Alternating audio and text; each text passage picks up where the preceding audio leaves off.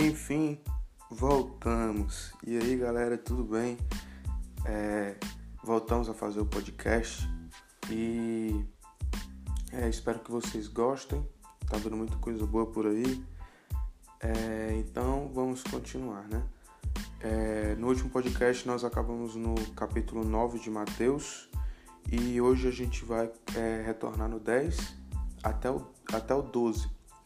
Então, começando pelo 10, é, eu queria falar que essa leitura, ela vai ser, do capítulo 10, ela vai ser focada é, em nós, porque é, a primeira parte é Jesus enviando os 12, então eu, eu acho muito legal essa parte é, de Mateus, acho muito importante, principalmente para mim, é, para ter uma certeza, assim, uma certeza de controle do do capítulo 10, que Jesus ele fala muitos, muitos detalhes importantes, é, principalmente para evangelizar, coisas do tipo.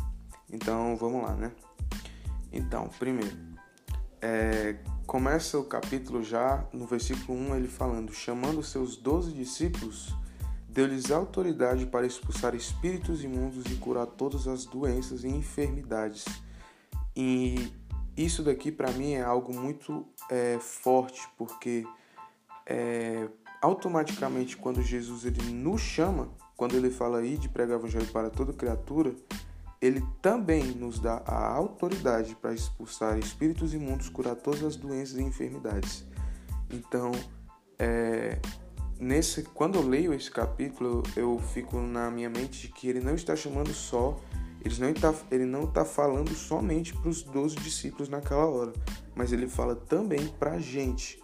Tipo, eu lhes dou autoridade para expulsar espíritos imundos, curar as doenças e enfermidades. Esse é o versículo 1 de, de Mateus 10. Já no versículo 7, ele fala assim: Por onde forem, prega esta mensagem: o reino dos céus está próximo curem os enfermos, ressuscitem os mortos, purifiquem os leprosos, expulsem demônios. Vocês receberam de graça, deem também de graça. E essa, isso aqui também, tipo, esse capítulo inteiro é muito forte, mas de novo ele lembra: curem os enfermos, ressuscitem os mortos, purifiquem os leprosos. Significa que eles vão dar autoridade sobre tudo isso quando, quando nos chamas e nós aceitamos. E é, depois dele falar isso, ele fala que tem um ponto, expulsem os demônios, ponto. Vocês receberam de graça, deem também de graça. Eu fico imaginando que ele falou isso justamente é, para as pessoas que no futuro vão, tipo, que é o futuro que é o nosso, assim, que pegam o muito egoísmo, o egoísmo humano, muito egoísmo e ficam falando tipo, essa aqui é só pra mim, eu não vou falar com aquele cara porque eu não quero falar com aquele cara no meio da rua, vamos dizer assim.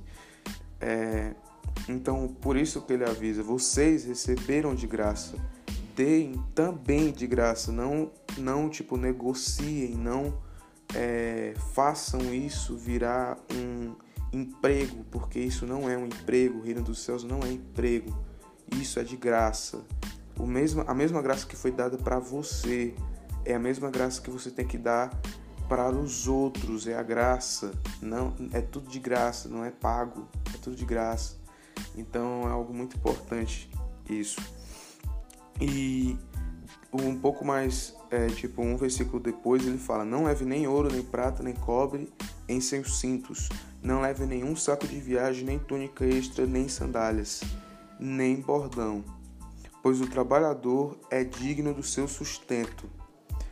Primeiro, ele fala isso e é, Paulo fala uma coisa quase parecida é, que está em 1 Coríntios, que ele fala: é, O Senhor ordenou àqueles que pregam o Evangelho que vivam do Evangelho.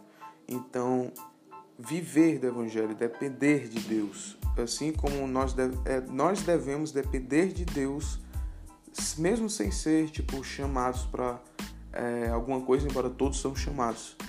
É, nós, deve, nós devemos depender de Deus. Então, quando Paulo fala que nós é, aqueles que pregam o evangelho, Deus ordenou que vivam do evangelho. Então, por isso que Jesus fala: não leve nem ouro, nem prata, nem cobre, nem nada, tipo, nada. E uma parte é o nem bordão. O bordão, palavra. E o que eu sinto que ele fala, que ele fala logo depois, mais abaixo, que é no versículo 19 é, e 20, ele fala assim: Mas quando os prenderem, não se preocupem quanto ao dizer, ou como dizê-lo, naquela hora lhes será dado o que dizer, pois não serão vocês que estarão falando, mas o Espírito do Pai de vocês falará por intermédio de vocês. Não somente quando você estiver é, sendo julgado, que você deve dizer o que o Espírito Santo falar, mas também ao mesmo tempo que você vai falar com pessoas, pregar na rua, tanto faz assim, em locais que você está muito exposto, é, que eu vou explicar um pouco mais para frente, vocês devem dizer, nós devemos dizer o que o Espírito Santo nos diz. Não o que a nossa mente diz e o coração da gente diz, mas a gente tem que estar sensível ao Espírito Santo para escutar o que ele fala para a gente transmitir, porque ele é a chave do coração para uma pessoa. Ele é, você só joga a semente, mas a semente o conteúdo que tem dentro da semente é ele, não nós, mas é a palavra dele, a palavra do Verbo. E essa parte de nós estarmos expostos é onde no versículo 16 ele fala: Eu os estou enviando como ovelhas entre lobos, portanto sejam astutos como as serpentes e sem malícia como as pombas. Nós vamos estar expostos ao tempo que nós vamos. Então, nós temos que ser espertos e cuidadosos com a atmosfera, mas ao mesmo tempo nós temos que ser sensível ao Espírito Santo e amoroso com as pessoas, sem malícia. Sem malícia, nós devemos estar sensível e amoroso com as pessoas. E mais embaixo, é, ele fala no versículo 24, é, ele fala assim: O discípulo não está acima do seu mestre, nem o servo acima do seu senhor. Basta ao discípulo ser como seu mestre e ao servo como seu senhor. Na minha visão, ele fala isso no tempo de como nós devemos agir com as pessoas. Nós devemos ser como Jesus em todas as horas. E principalmente nessas horas nós devemos agir como ele agia com as pessoas. Se criança, se você vê criança, não pense que uma criança não vai entender o que é o reino de Deus, porque delas são o reino de Deus. Então nós devemos ir falar com elas, nós devemos agir com as pessoas com amor, paciência, bondade, porque era dessa forma que Jesus cuidava dessas pessoas. Então nós devemos ser como nosso mestre Jesus. Nós não conseguimos ser acima de Jesus, então nós devemos ser como Jesus. E agora, do versículo 26 ao 31, eu vou ler primeiro e depois vou explicar. Versículo 26. Portanto, não tenham medo deles. Não há escondido que não venha ser revelado, nem oculto que não venha se tornar conhecido. O que eu lhes digo na escuridão, falem na à luz do dia. O que é sussurrado em seus ouvidos, proclamem dos telhados. Não tenham medo do que, dos que matam o corpo, mas não podem matar a alma Antes tenham medo daquele que pode destruir tanto a alma como o corpo no inferno. Não se vendem dois pardais por uma moedinha? Contudo, nenhum deles cai no chão sem o consentimento do Pai de vocês, Deus. Até os cabelos da cabeça de vocês estão todos contados. Portanto, não tenham medo. Vocês valem mais do que muitos pardais. Primeiro, ele fala três vezes: não tenham medo. Não tenham medo, não tenham medo. Segundo, é, o versículo, é, uma metade do versículo 26 com o versículo 27. Não há nada escondido que não venha ser, a, a, a ser revelado, nem oculto que não, se, que não venha se tornar conhecido. O que eu lhes digo na escuridão, falem à luz do dia. O que é sussurrado em seus ouvidos, proclamem dos telhados. toda palavra é importante. Aquilo que você sente no seu coração como um sussurro ou uma palavra que você recebe rapidamente, não pense que aquilo é da sua cabeça, porque aquilo não é. E não tenha medo de falar com as pessoas. Nós devemos nós não devemos ter medo. Nós temos que ter coragem de falar e saber que toda palavra é importante, porque ele fala o que é sussurrado em seus ouvidos, proclame dos telhados, e o que, é lhes digo, o que eu lhes digo na escuridão, não falem à luz do dia. Significa que eu lhes digo quando vocês estão a sós comigo, vocês devem falar também a eles. Sabe? Isso é muito importante. E de novo no versículo 28 ele fala: Não tenham medo dos que matam o corpo, mas não podem matar a alma. Significa para mim isso a vergonha. Não tenha vergonha das respostas das pessoas, não tenha vergonha de como as pessoas vão reagir. Nós devemos só falar com elas, não tenham medo. E é, por fim, ele, ele retrata que é, o Pai de vocês cuida de vocês, até os cabelos da cabeça de vocês serão contados, estão todos contados. Portanto, não tenham medo, vocês valem mais do que pardais. Significa Deus cuida de nós é, Pedro ele fala, é, entreguem as suas ansiedades a Ele porque Ele está, ele está cuidando de vocês. Então, é, Deus ele sempre está cuidando de nós. Isso é importante de é, falar. E agora no versículo 34 é, a 39, ele fala: Não pense que vim trazer paz à terra. Não vim trazer paz, mas a espada, pois eu vim para fazer que o homem fique contra seu pai, a filha contra sua mãe, a nora contra sua sogra, os inimigos do homem serão os da sua própria família. Quem ama seu pai ou sua mãe mais do que a mim não é digno de mim. Quem ama seu filho ou sua filha mais do que a mim não é digno de mim. E quem não toma a sua cruz e não me segue não é digno de mim. Quem acha a sua vida perderá, e quem perde a sua vida por minha causa a encontrará. Isso é algo que o que eu vou falar agora é algo que é um meio que um exemplo. Imagina que uma pessoa ela está cursando medicina, mas Jesus não quer que ela curse medicina e é, o seu chamado, o chamado dessa pessoa é missionário, mas mesmo assim ela continua na medicina e ela não escuta a voz de Jesus significa que ela está achando, entre aspas, a sua vida. Entende? Tipo, quem perde a sua vida por causa de mim, vamos dizer assim, a pessoa ela, ela começou a medicina porque ela gosta daquilo, porque vai ter um currículo bom, vai ter um futuro bom, vai ter essas coisas boas. Mas se ela não está em conectado com o chamado dela e com o que Jesus fala a ela, não vale de nada, porque aquilo é como se você estivesse achando a sua vida, vamos dizer assim. E é uma frase que Jesus falou comigo quando eu estava lendo isso daqui é o seguinte: é que quando nós seguimos Jesus, nós estamos seguindo Jesus, não Jesus que nos segue não é as suas escolhas, não é o, o que você acha que o seu futuro é bom e você vai fazer Jesus te seguir naquele teu futuro que tu está imaginando. Nós devemos falar para nós, para nós mesmos.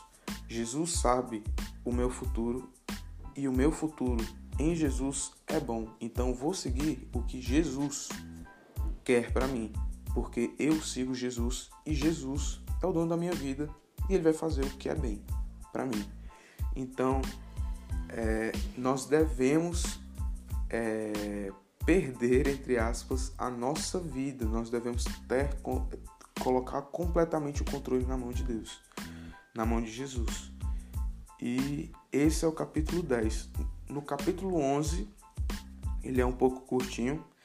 Ele fala mais sobre é, quando João Batista ele estava escutando os relatos e ele envia os discípulos e aí é, ele fala uma coisa que é, Jesus ele fala sobre João, né? Ele está pregando sobre João e tem uma coisa que ele fala muito importante, que é a única parte que eu vou falar aqui, que ele fala as duas, duas partes, essa é a primeira.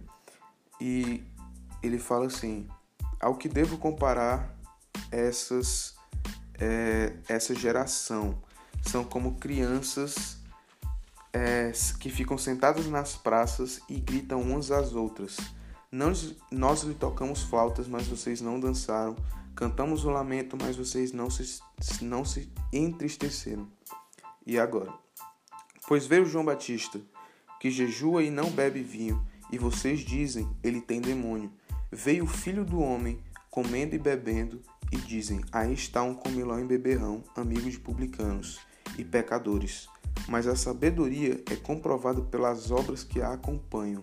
Significa, os fariseus, os sábios, entre aspas, os que tomavam posse é, na sociedade, uma grande alta posse na sociedade, um alto lugar, é, eles são como as crianças que julgavam João, julgavam Jesus, e julgavam, e julgavam, e julgavam, e não paravam de julgar.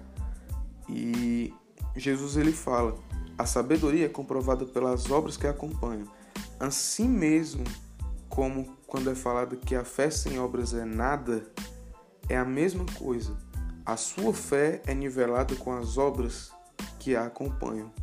Não somente para você falar que você tem fé, que tipo eu falar, eu tenho fé. Mas se eu não tenho obras que acompanham a minha fé, a minha fé não vale nada. Então é por isso que eu a marquei, por isso que eu estou falando a vocês, é muito importante. E um pouco mais embaixo que é o repouso para os cansados. Ele fala: Naquela ocasião Jesus disse: Eu te louvo, Pai, Senhor dos céus e da terra, porque escondeste essas coisas dos sábios e cultos e a revelaste aos pequeninos. Sim, Pai, pois assim foi do teu agrado. Significa, Jesus, ele está falando aqui que Deus ele não quis é, revelar aos sábios, os fariseus, tanto que nas suas parábolas os fariseus não entendiam. E por isso que várias vezes ele fala que é, Jesus sabia o que eles estavam pensando. E aí eles não sabiam, eles não viam, eles não sentiam o reino dos céus através da palavra de Jesus, porque não foi é, de desejo de Deus. E por, ele está falando isso, deixa estas coisas dos sábios e cultos e revelastes aos pequeninos. E os pequeninos eram os que seguiam Jesus, eram o que iam atrás de Jesus, queriam saber mais, queriam saber mais. E esse era o agrado de Deus, esse é o agrado de Deus ainda. E é algo que eu gosto muito, que é o que eu chamo de dar comida a quem quer comida. Se esses pequeninos eles queriam a palavra, então Jesus ia dar alimento para quem queria alimento. E esse é do agrado de Deus. E no versículo 27 ele fala: todas as coisas que me foram entregues por meu Pai, ninguém conhece. É, todas, as, todas as minhas coisas foram entregues pelo meu Pai. Ninguém conhece o Filho a não ser o Pai, ninguém conhece o Pai a não ser o Filho. E aqueles a quem o Filho quiser revelar. E quem, e quem é que Jesus quer revelar essas coisas? Justamente aos que têm fome. Porque mesmo Jesus ele fala, os que têm fome serão saciados. E no versículo 28 ele fala: Venham a mim todos os que estão cansados e sobrecarregados, e eu lhes darei descanso. Tomem sobre vocês o meu o meu jugo e aprendam de mim, pois sou manso e humilde de coração, e vocês encontrarão descanso para as suas almas, pois o meu jugo é suave e o meu fardo é leve. Assim como está em é, no capítulo 10 que ele fala que nenhum mestre está assim, nenhum é, discípulo está acima do seu mestre. Deve ser, o discípulo deve ser igual ao mestre. Por isso que ele fala: aprendam de mim, pois sou manso e humilde de coração. Nós devemos ser desse jeito. E nós devemos entregar todo o nosso fardo pesado, principalmente agora nessa é, nessa quarentena, nesse tempo de Covid, nós devemos entregar tudo para Deus, porque Ele está cuidando de nós, como fala Pedro. E agora vamos para o capítulo 12. No capítulo 12, é, fala sobre o Senhor do sábado e a, aquela, de novo, aquela mini confusão que os fariseus têm com Jesus. E uma coisa que ele fala é, a, a cena, na verdade, era que Jesus estava passando pelas a, a colheita né, de cereal, as lavouras de cereal, no sábado. E naquele tempo, no sábado, você não era permitido a fazer nada. E seus discípulos, que fala que seus discípulos estavam com fome e começaram a colher as espigas para comer. Aí chegou os fariseus para julgar, né?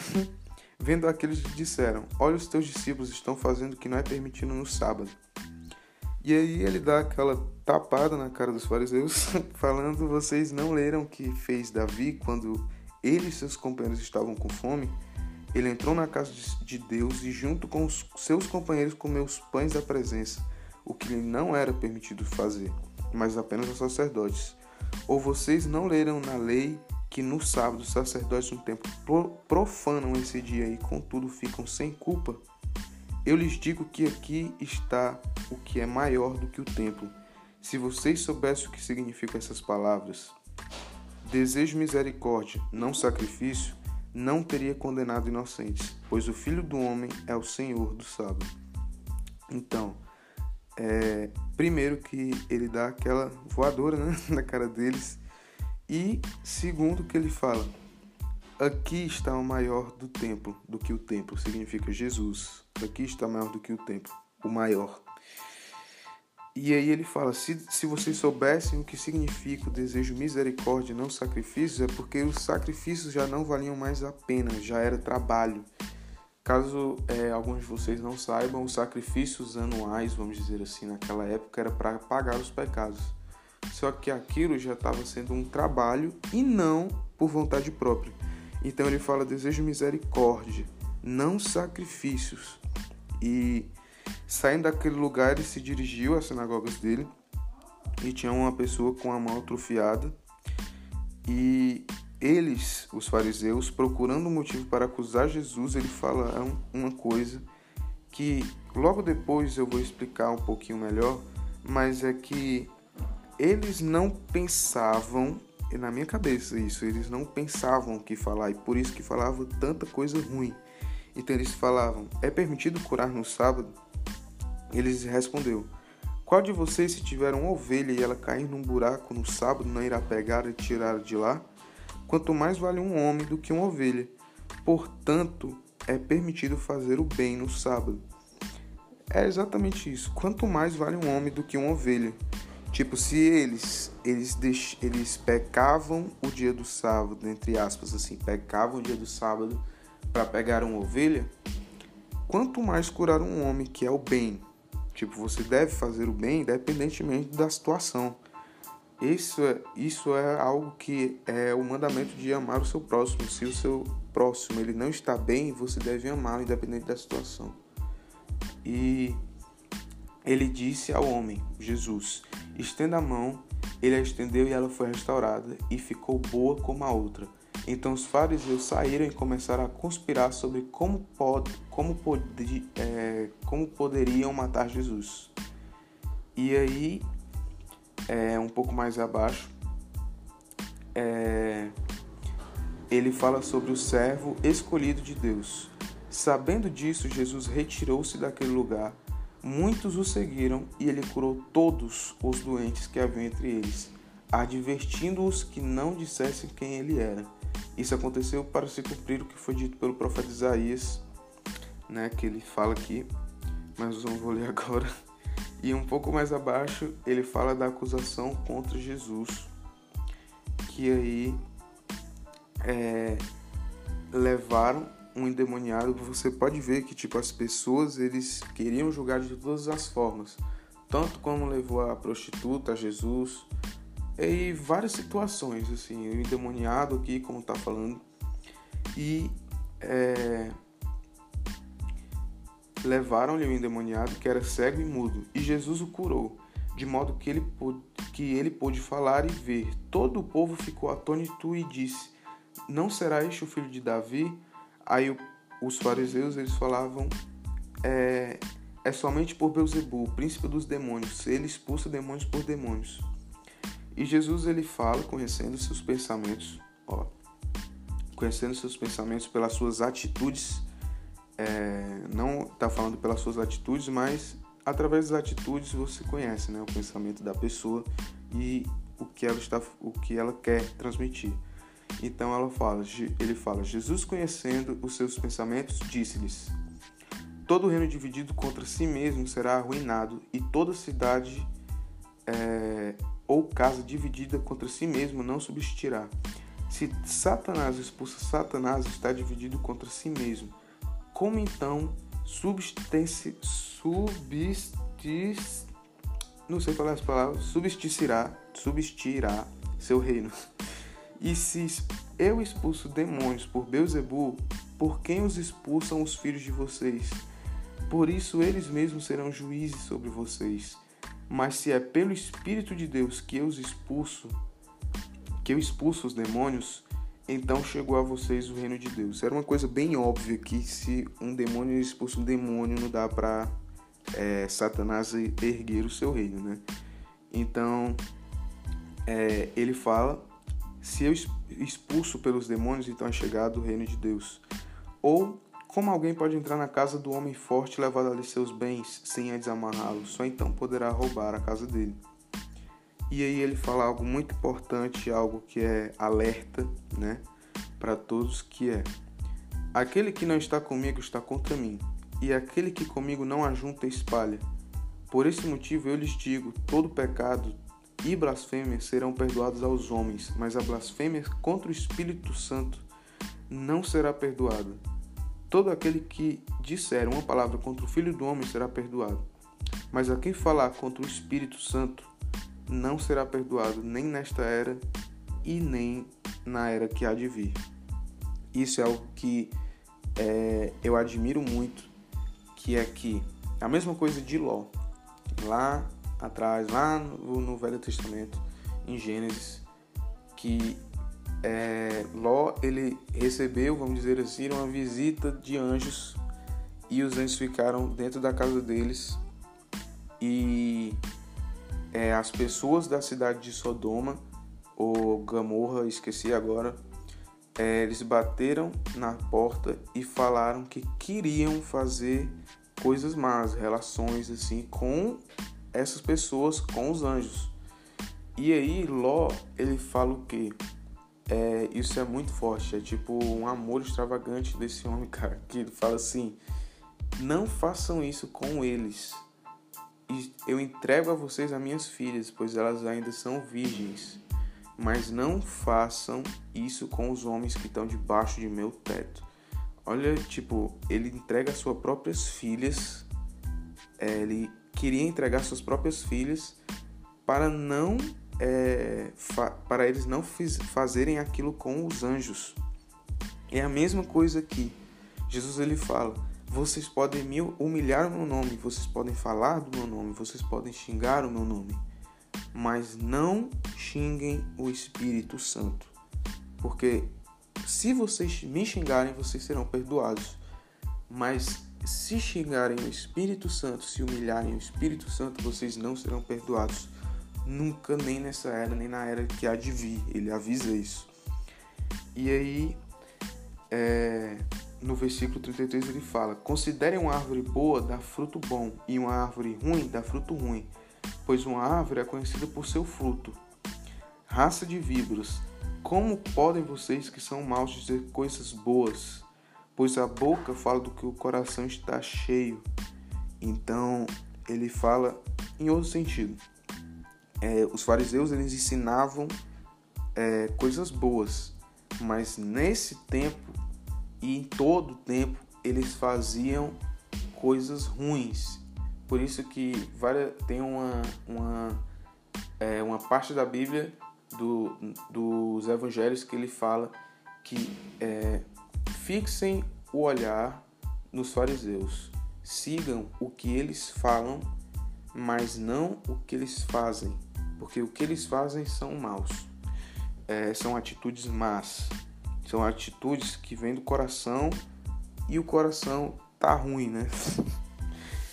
e aí que ele fala: o homem bom do seu bom tesouro tira coisas boas, e o homem mau do seu mau tesouro tira coisas más.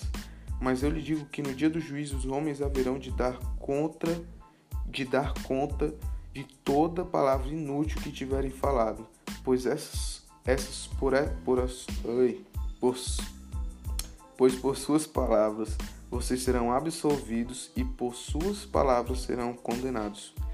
E aí logo depois ele fala do sinal de Jonas, porque eles pediram um sinal e Jesus ele fala que é, não será dado nenhum sinal a não ser o de Jonas, que no caso seria que Jesus seria morto e ressuscitaria no terceiro dia, né? E uma parte muito doida assim, que é a parte do versículo 46 a 40, ao 50, a última parte para fechar, que ele fala: é, Falava ainda Jesus à multidão quando sua mãe e seus irmãos chegaram ao lado de fora, querendo falar com ele. Alguém lhe disse: Tua mãe e teus irmãos estão lá fora e querem falar contigo. Jesus, porém, perguntou: Quem é minha mãe, quem é minha mãe e quem são meus irmãos? E estendendo a mão para os discípulos, disse: Aqui estão minha mãe e meus irmãos. Pois quem faz a vontade de meu Pai que estás no céu, este é meu irmão, minha, minha mãe e minha irmã. Então é aquilo que devemos seguir o reino dos céus porque nós vamos ganhar uma família. Então, tipo, ele fala que é, o próprio Jesus ele estendeu a mão aos discípulos. Ele fala que aqui está meus irmãos e minha mãe, pois quem faz a vontade do meu Pai que está no céu é o meu irmão, minha irmã e minha mãe. Então, isso foi para terminar. É, nós somos irmãos e irmãs de, de Jesus, somos família. E foi isso, galera, para fechar. Mateus de 10 a 12. E fiquem com Deus, sejam abençoados. Falou, galera!